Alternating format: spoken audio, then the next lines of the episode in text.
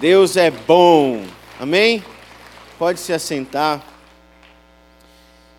E aí, já justificando a ausência do nosso apóstolo, opa, pastor, eu brinco ele, né? Apóstolo é missionário, né? Enviado. O pastor Samuel está em viagem, mas deixou um cheiro para todo mundo. Um abraço forte e foi me dado essa honra de estar aqui com vocês pela manhã para nós terminarmos aquilo que nós temos falado no mês de outubro e nós terminaremos hoje o tema que nós temos colocado aqui em questão, que é o Espírito Santo. Continuaremos a falar sobre o Espírito Santo. Aliás, não paramos de falar sobre o Espírito Santo. Tudo é no Espírito, tem que ser no Espírito Santo.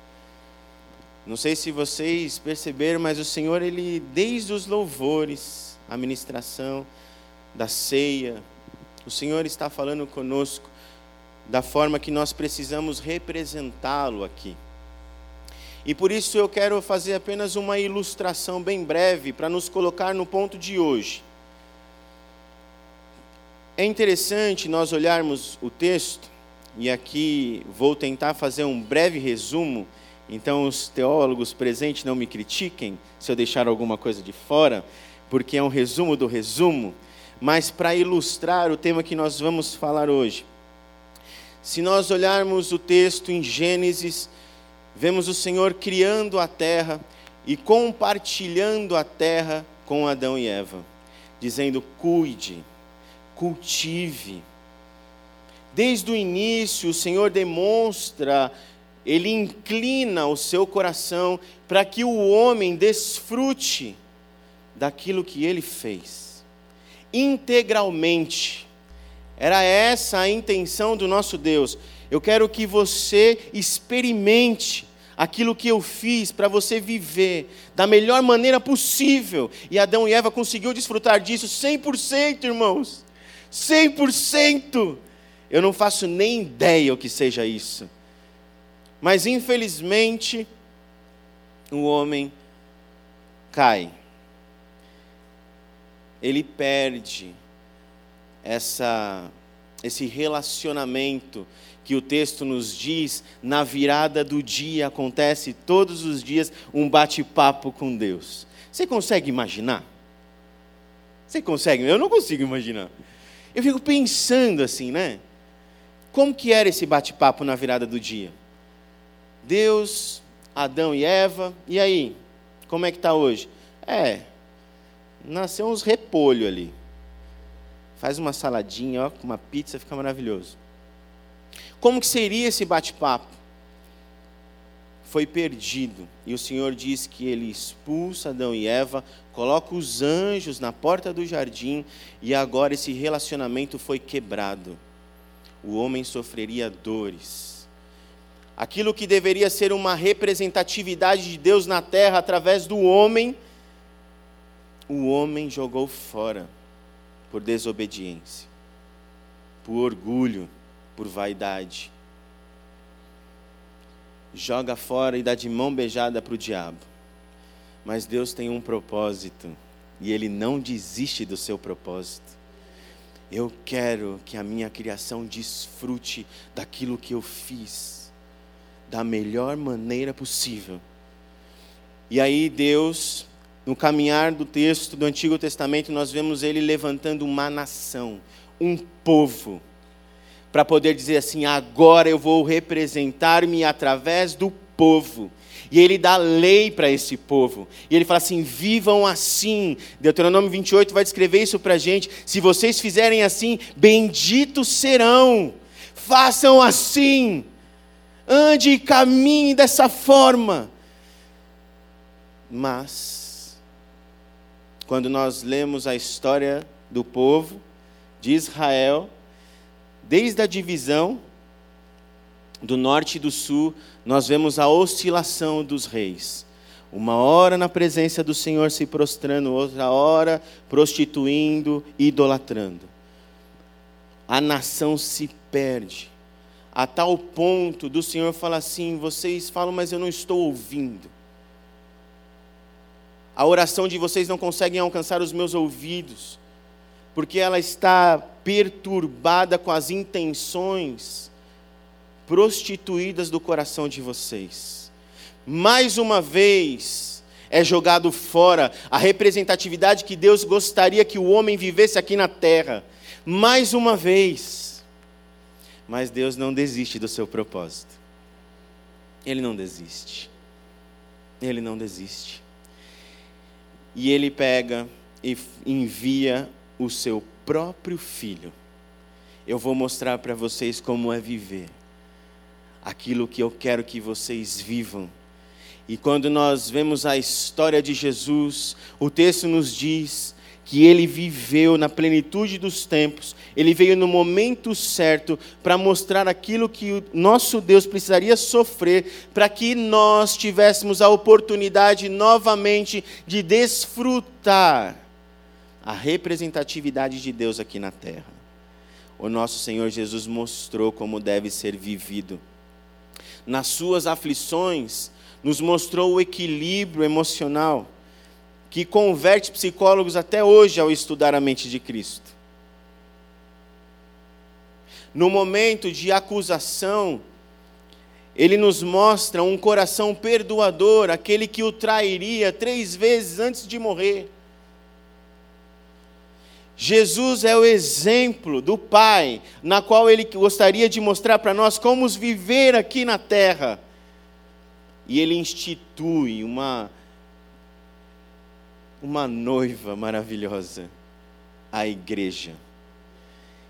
E ele fala assim: agora a igreja, como Efésios diz, a plenitude de Deus aqui na terra tem a capacidade de representar aquilo que eu sempre esperei que fosse o meu relacionamento com vocês. É a igreja.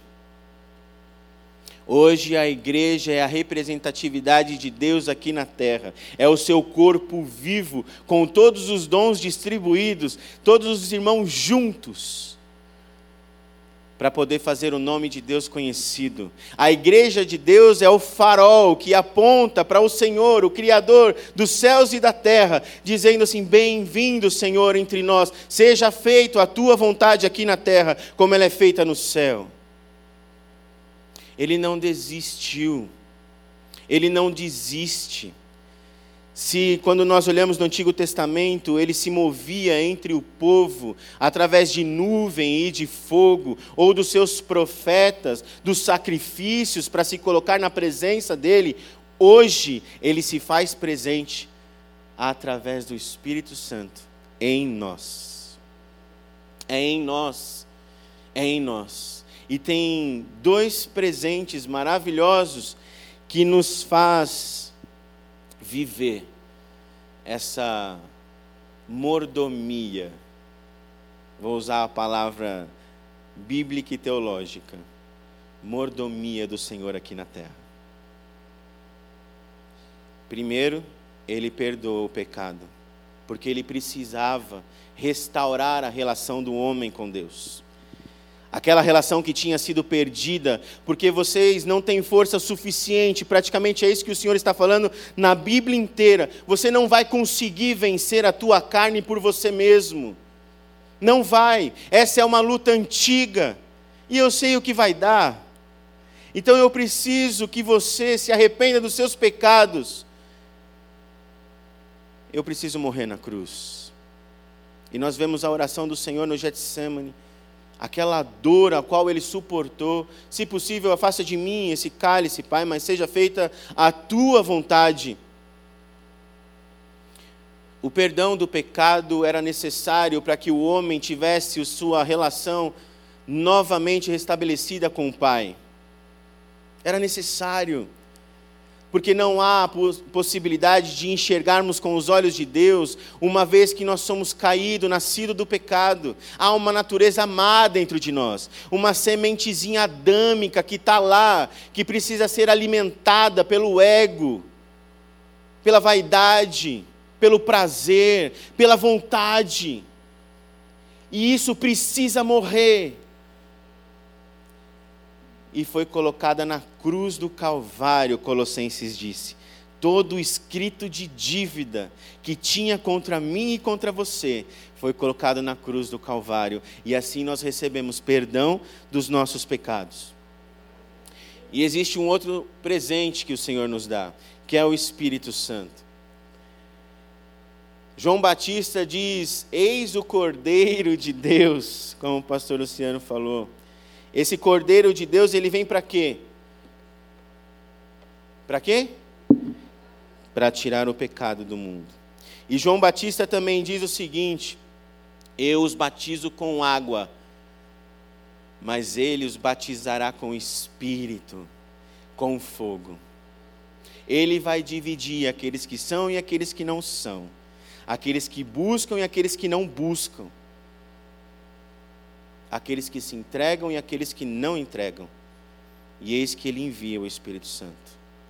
Essa foi o início da nossa jornada no mês de outubro. Valeu resumo? Tudo bem? Tranquilo? Sem briga teológica? Mas é mais ou menos isso. Nós falamos aqui esse outro consolador que ele nos enviou e a palavrinha ali diz da mesma natureza, da mesma espécie. Vou fazer um breve resumo aqui. Nós falamos sobre Ele estará conosco e em nós, no dia 9. No dia 16, nós falamos Ele nos regenera, o Espírito Santo. No dia 30, Ele nos transforma segundo Cristo. E da onde que eu tirei esses dois presentes que o Senhor nos entrega? Atos 2,38 diz: e disse-lhes Pedro: Arrependei-vos, e cada um de vós seja batizado em nome de Jesus Cristo para perdão dos pecados, e recebereis o dom do Espírito Santo. Hoje nós vamos falar é o Espírito Santo, ele nos capacita para testemunhar. É ele que nos capacita para testemunhar.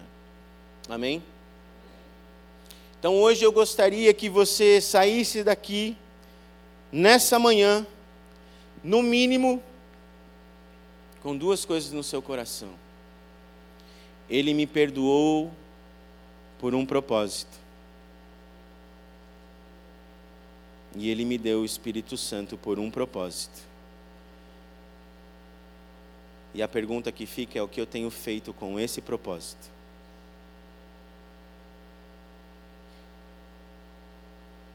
Ele me perdoou por um propósito. E Ele me deu o Espírito Santo por um propósito. O que eu tenho feito para cumprir este propósito? Porque é Ele que nos capacita. E eu gostaria de ler com vocês então Atos, Atos 1, o começo, aonde alguns vão dizer que não é Atos dos Apóstolos, né? É Atos do Espírito Santo, que é o derramar do Espírito diante dos apóstolos de Cristo, fazendo a obra que o Senhor os entregou para fazer? Então, Atos 1, do versículo 1 ao versículo 12. Todos abriram, ligaram. Escrevi o primeiro livro, ó Teófilo, relatando todas as coisas que Jesus começou a fazer e a ensinar até o dia em que foi elevado às alturas, depois de haver dado mandamentos por meio do Espírito Santo aos apóstolos que tinha escolhido. Depois de ter padecido, Jesus se apresentou vivo a seus apóstolos com muitas provas incontestáveis, aparecendo-lhes durante quarenta dias e falando das coisas relacionadas com o reino de Deus. E comendo com eles, deu-lhes esta ordem: Não se afastem de Jerusalém mas esperem a promessa do Pai, a qual vocês ouviram de mim. Porque João, na verdade, batizou com água, mas vocês serão batizados com o Espírito Santo dentro de poucos dias. Então os que estavam reunidos com Jesus lhe perguntaram: Será este o tempo em que o Senhor irá restaurar o reino a Israel? Jesus respondeu: Não cabe a vocês conhecer tempos ou épocas que o Pai fixou pela sua própria autoridade, mas vocês receberão poder ao descer sobre vocês o Espírito Santo, e serão minhas testemunhas, tanto em Jerusalém como em toda a Judéia e Samaria, até os confins da terra. Depois de ter dito isso, Jesus foi elevado às alturas, à vista deles, e uma nuvem o encobriu dos seus olhos. E estando eles com os olhos fixos no céu, enquanto Jesus subia, eis que dois homens vestidos de branco se puseram ao lado deles e lhes disseram: Homens da Batista do povo,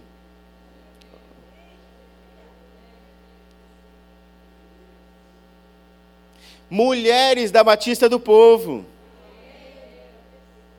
por que vocês estão olhando para as alturas? Esse Jesus que foi levado no meio de vocês para o céu, virá do modo como vocês o viram subir.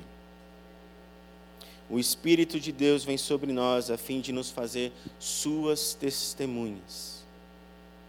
Suas testemunhas. É Ele que nos capacita com o seu poder para que nós possamos vencer todos os obstáculos. Meus irmãos,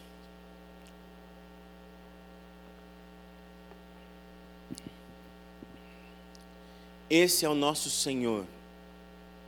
Esse é o nosso Deus que convoca o seu exército. Esse é o nosso general.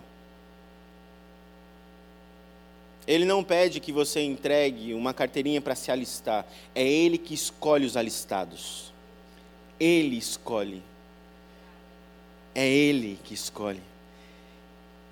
É Ele que espera que nós possamos usar a ferramenta que Ele nos dá o capacete da salvação, a couraça da justiça, o cinto da verdade, as sandálias do Evangelho da paz. A espada do Espírito e o escudo. Esse general não só convoca o seu exército, mas ele capacita esse exército a vencer qualquer luta. Qualquer luta. Qual é a luta que você tem hoje? Ele te capacitou a vencer porque é Ele que nos ensina como batalhar. Oração e jejum, clamando ao Pai, porque é Ele que nos dá a vitória, é através dele que nós venceremos, é nele, com Ele e para Ele. Esse exército que Ele levantou é o exército do Evangelho da paz que anuncia o teu nome a todo perdido, a todo coração aflito, carente, necessitado de ouvir que existe uma saída. E essa saída se chama Jesus. Quem foi convocado a fazer parte desse exército? Você tem um propósito na vida: iluminar o nome de Jesus Cristo, fincar a bandeira de Jesus aonde você for com quem você estiver, a hora que for. Porque Ele perdoou os nossos pecados, foi Ele que sarou as nossas feridas. E aqui os professores e teólogos vão olhar o texto e vão falar assim: mas esse verbo está no passado. Como assim? E não só está no passado, está num pretérito perfeito. É uma ação acabada. Ele perdoou todos os pecados. Sabe o que significa todos em alemão? Todos. Sabe o que significa todos em latim? Todos. Ele perdoou todos os pecados. E por que você ainda se aflige no seu interior? Que você não é capacitado a falar de Jesus, que esse não é o seu chamado para anunciar o Evangelho. Ele morreu na cruz para tirar e nos despir de todo o nosso eu, para que quando eu falar não seja eu mesmo falando, mas o poder do Espírito Santo que revela toda a verdade. É o Espírito que revela a verdade, não sou eu. É Ele que chama, não sou eu. Eu sou apenas o proclamador do Evangelho. Eu sou apenas o megafone do Senhor aqui em São Paulo. O que nos limita a falar do Evangelho? O que nos limita? Fala, que limita? Fala alto. Vergonha, timidez, falta de conhecimento. Que mais? Vai. Preguiça. Que mais? Falta do Espírito Santo. Nós temos as nossas razões e os nossos motivos. E são sinceros mesmo, porque são nossos. Ninguém conhece o nosso interior. É sincero. Você conversar com alguém tímido que não consegue se expor, é sincero ele não conseguir falar. Mas eu quero dizer uma coisa: é também falta de exercício prático. É falta de exercício prático. Se não começar, nunca vai começar. Essa é uma frase verdadeira. Tinha um pastor no passado, metodologia dele não precisa ser copiada, mas é interessante. Vamos evangelizar, vamos, vamos evangelizar. E a gente subia no ônibus. E aí a gente estava indo para um determinado local, na qual ele falou que nós íamos evangelizar. Ele levanta. Um minuto da atenção de todos, por favor. Nós olhávamos para ele, mano. Tá bom, né? É ele mesmo. Eu gostaria de dizer uma coisa. Se hoje eu tivesse a solução da sua vida e falasse para você que ela não custa nada, mas precisa de uma decisão sua, você gostaria ou não? Quem não quer a solução da vida? Todo mundo no ônibus, é claro, né? Os tímidos ficavam em silêncio. Então eu vou falar para vocês: a solução é receber a Jesus Cristo no seu coração. Que todas as demais coisas passarão, mas Ele é o único a dar a vida eterna. Aleluia! Glória a Deus! Glória a Deus! Maravilhoso! Meus irmãos, essa mensagem durou um minuto. Um minuto e atingiu um coração perdido. Descemos, subimos no outro ônibus, agora ele próximo. Hã? Próximo. Eu ensinei como faz. Método Jesus. Agora vai, de dois em dois. E anunciem o Evangelho.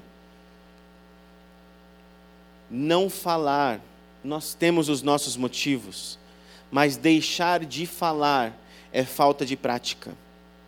Porque é o Espírito Santo que nos capacita, é Ele que nos enche, é Ele que se move através de nós. Deixar de falar é um sentimento até egoísta de alguém que estava perdido e foi encontrado pelo Rei dos Reis. Tem uma ministração que eu fiz através da história de Mefibosete, há muitos anos atrás, que até hoje isso mexe comigo. E eu trouxe isso num devocional ontem, na aula da, do pessoal que está entrando na igreja. Até fugiu o nome do curso, integração. Porque Mefibosete, ele era neto do rei Saul. Depois leem a história. Alguns já conhecem, e muitos pastores e pregadores pegam o aspecto dele ter caído e quebrado as suas pernas, e ter vivido a marginalidade, mendigando, mesmo sendo da casa do rei. Davi se levanta e quer honrar alguém da casa do rei Saul, porque ele tinha feito um pacto com Jonatas. E ele chama Mefibosete para sentar na sua mesa. Essa é a pregação. O Senhor tira da onde nós estamos no lamaçal do pecado e nos coloca na, sentado na mesa do rei. Geralmente é essa a mensagem que nós ouvimos. Mas ela tem uma continuidade na vida de Mefibosete. Ziba trai Mefibosete, engana o rei Davi. Quando ele sai à guerra e ele deixa de ajudar o servo, aliás, o seu dono, seu senhor, que era Mefibosete, ao subir no cavalo ir com o rei, porque quando o rei vai para a guerra, toda a casa do rei tem que ir para a guerra junto. Mefibosete não vai para a guerra porque ele não tem como montar, ele é coxo. Então ele fica em Israel jejuando até a volta do rei, porque há gratidão no seu coração de ter sentado na mesa do rei de novo. E quando ele, o rei volta, Mefibosete, aliás, Ziba tinha falado para o rei Davi, ele não foi com a expectativa do Senhor morrer e quando o Senhor voltasse ele se assentar no trono, uma vez que ele é herdeiro de Saul. O rei Davi, quando volta, fala assim: Mefibosete, era isso mesmo? Por causa do que o seu servo disse, metade do que eu tinha te devolvido agora é de Ziba. Pode ler lá em 1 Samuel, acho que é 19. Qual seria o seu coração? Como estaria você diante dessa situação? Mefibosete ele pega e fala para Davi: Ó oh, rei, não dá metade, não, dá tudo para ele, porque o que eu tenho de mais precioso o Senhor já me deu, que é viver na Sua presença. Esse é um coração de gratidão a um servo que foi tirado da onde ele nem imaginava estar. Aquilo que ele dava valor, que as pessoas achavam que ele dava valor, não é o que estava no seu coração, porque o seu coração estava na presença do rei. É esse o exército que o Senhor espera que se levante. Aquele que não dá valor para o material, vive sim de forma a adorá-lo a honrá-lo em tudo que é feito, fazendo da melhor maneira possível, mas o seu coração não está ali, porque o mais precioso é viver na presença do seu Rei. Ele perdoa os nossos pecados. E é Ele que nos enche com o Espírito Santo. É Ele que nos capacita para falar dEle. Qual é o motivo de eu não falar no seu nome? Qual é o motivo que eu posso dar para não falar dele? Vergonha? Timidez? Falta de conhecimento? Não sou capacitado? Qual é o motivo? Justo motivo. E ele sabia que ia ser justo esse motivo. Por isso que ele perdoou o nosso pecado. Por isso que ele fala para a gente deixar o Espírito Santo nos encher. Porque é no Espírito Santo, não é na força do nosso braço. Porque ele sabe, o nosso general sabe, que a nossa luta não é contra a carne. Não é é contra as hostes mesmo e as potestades das trevas, que materializa muitas vezes a maldade, e por isso ele nos deu armas preciosas para lutar contra a maldade. Qual é o motivo de eu não ser cheio pelo Espírito Santo? Eu vou falar alguns nomes aqui da história que mexe muito comigo. Vou honrar o pastor Samuel que gosta de história. Jerônimo Savonarola viveu em 1490. Pregava contra o pecado a ponto das pessoas saírem do culto e andarem pela rua em silêncio. Era comum as pessoas romperem em choro após as pregações dele. As pregações causavam profundo espanto em quem ouvia. Os intelectuais começavam a ouvi-lo, as suas pregações começavam a ter que ser feitas na famosa Catedral do Homo, de tão lotado que ficou. O povo passava a madrugada na porta da igreja esperando começar o culto. O povo abandonou a literatura torpe e mundana para ler os sermões do famoso pregador. Os ricos socorriam os pobres em vez de oprimi-los. Foi neste tempo que o povo fez a grande fogueira na Piazza de Florença e queimou grande quantidade de artigos usados para alimentar vícios e vaidade. Não cabia mais na grande Duomo o seu imenso auditório. 1490. Você acredita que o Espírito Santo é o mesmo? Eu creio. 1600. John Bunyan eu acredito que você conhece esse nome. Qual é o crente que nunca leu o Peregrino? Né? Se você não leu, me procura. Que eu forneço o livro. John Bunyan escreveu assim: Busquei o Senhor orando e chorando, e no fundo da alma clamei: Ó Senhor, mostra-me, eu te rogo, que me amas com amor eterno. E o Senhor falou ao meu coração: Amei-te enquanto vivias no pecado. Amei-te antes Amei-te depois, e amar-te-ei por todo sempre. De coração clamei a Deus com grande insistência que Ele tornasse a palavra eficaz para a salvação da alma. De fato, disse repetidamente ao Senhor que se o meu enforcamento perante os olhos dos ouvintes servisse para despertá-los e confirmá-los na verdade, eu o aceitaria alegremente. Você acredita que o Espírito Santo era o mesmo em 1600? 1700. John Wesley. Apesar de enfrentar a apatia espiritual quase geral nos crentes, 1700. Não é hoje não, tá? Apesar de enfrentar a apatia espiritual quase geral nos crentes, a par de uma onda de devassidão e crimes no país inteiro, Multidões de 5 a 20 mil pessoas afluíam para ouvir os seus sermões. Tornou-se comum nesses cultos pecadores acharem-se tão angustiados que gritavam e gemiam. Se célebres materialistas como Voltaire e Thomas Paine gritaram de convicção ao se encontrarem com Deus no leito de morte, não é de admirar que centenas de pecadores gemessem, gritassem e caíssem ao chão como mortos quando o Espírito Santo os levava a sentir a presença de Deus multidões de perdidos. Assim tornavam-se novas criaturas em Cristo Jesus nos cultos de John Wesley.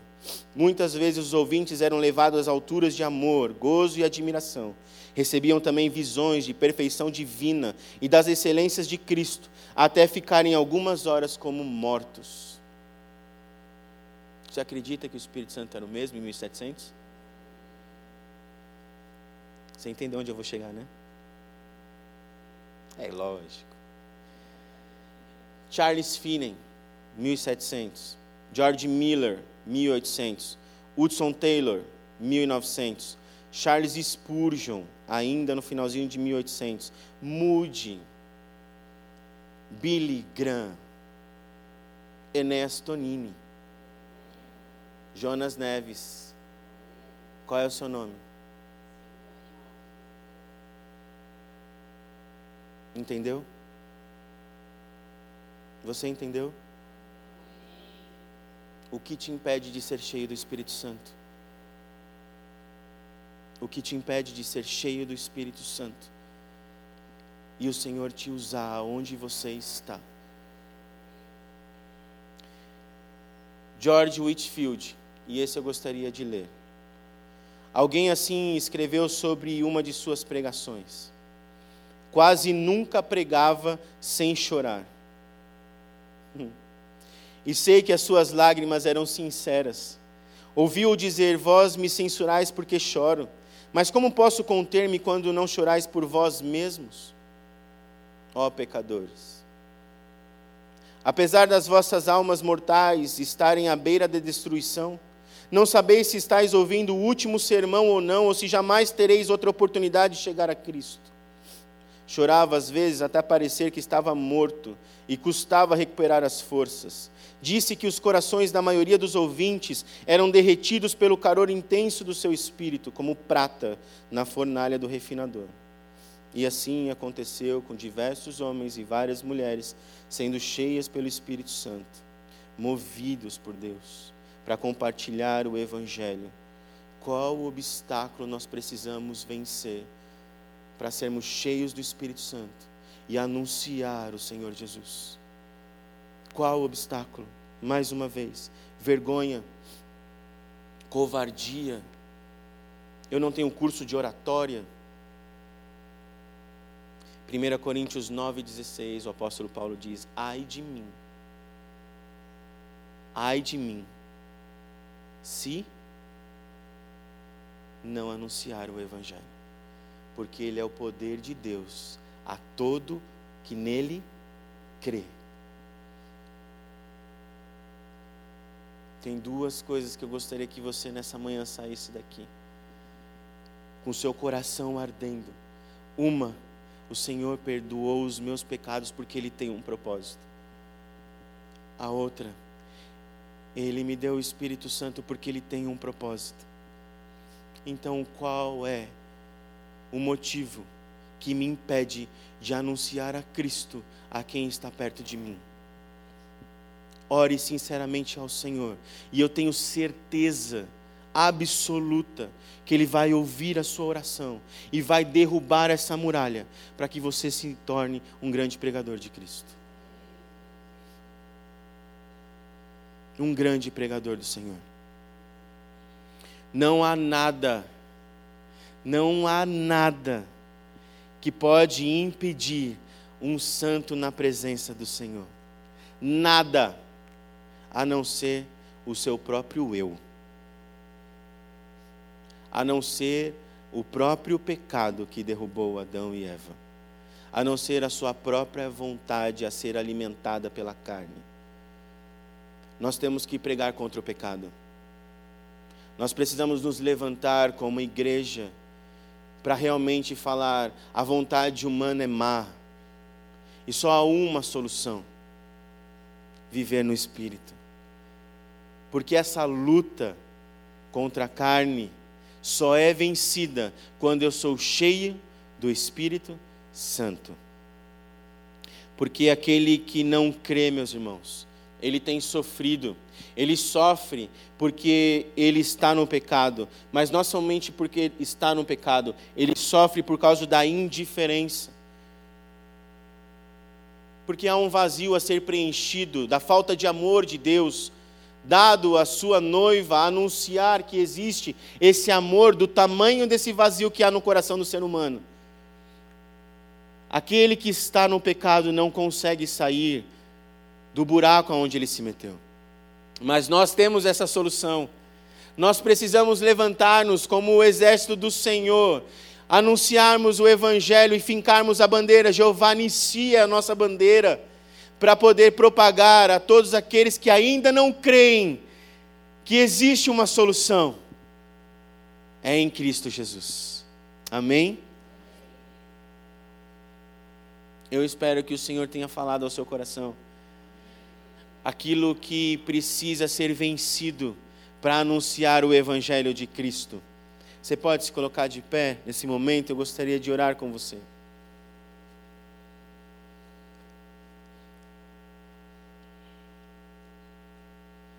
E é claro que eu gostaria de fazer duas orações.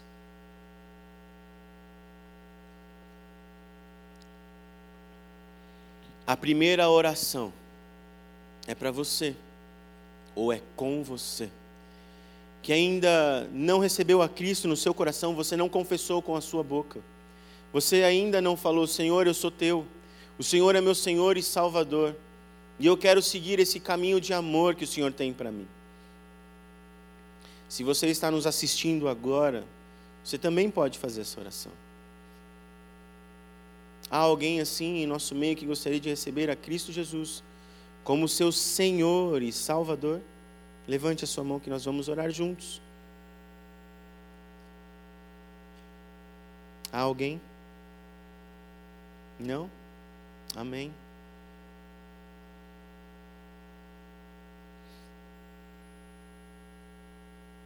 Glória a Deus pela sua vida. Glória a Deus pela sua vida. Se você que também está nos assistindo e quer orar, nós vamos orar juntos nesse momento. Posso pedir para você vir aqui para orar junto com você?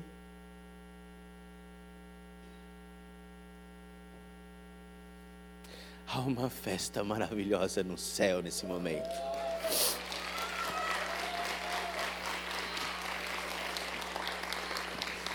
Glória a Deus pela tua vida, viu? Seu nome. Evani. Glória a Deus pela tua vida, Evani. Amém, amém, Jesus. Vamos orar juntos? Vamos. Você repete comigo? Senhor Jesus, Senhor Jesus, eu aceito eu aceito o Senhor o Senhor na minha vida. na minha vida. Perdoa os meus pecados. Perdoa os meus pecados, Senhor. Escreve o meu nome Escreve o meu nome no livro da vida. no livro da vida. Obrigado, Senhor, Obrigado, Senhor, porque hoje Porque hoje o Senhor me recebe o Senhor me recebe como filha. como filha.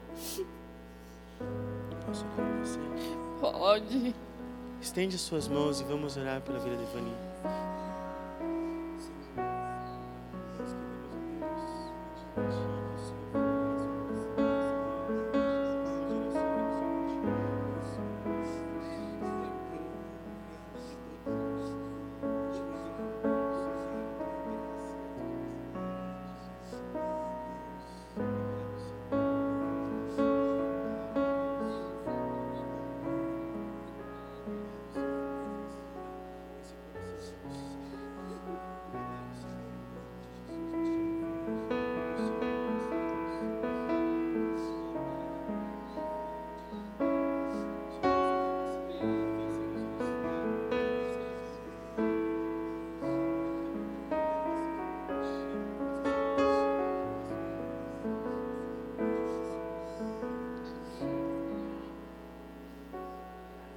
Vani, eu tenho uma linda notícia para te dizer. Que quando a gente recebe a Cristo, a gente começa a fazer parte como filho. Ele diz que agora nós somos irmãos. E eu quero te apresentar a sua nova família.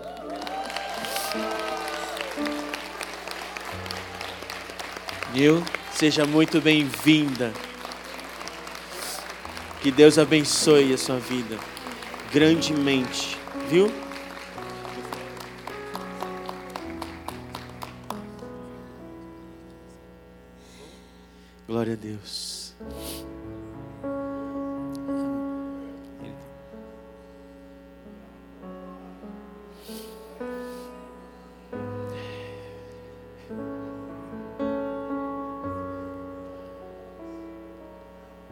Eu não me envergonho do Evangelho.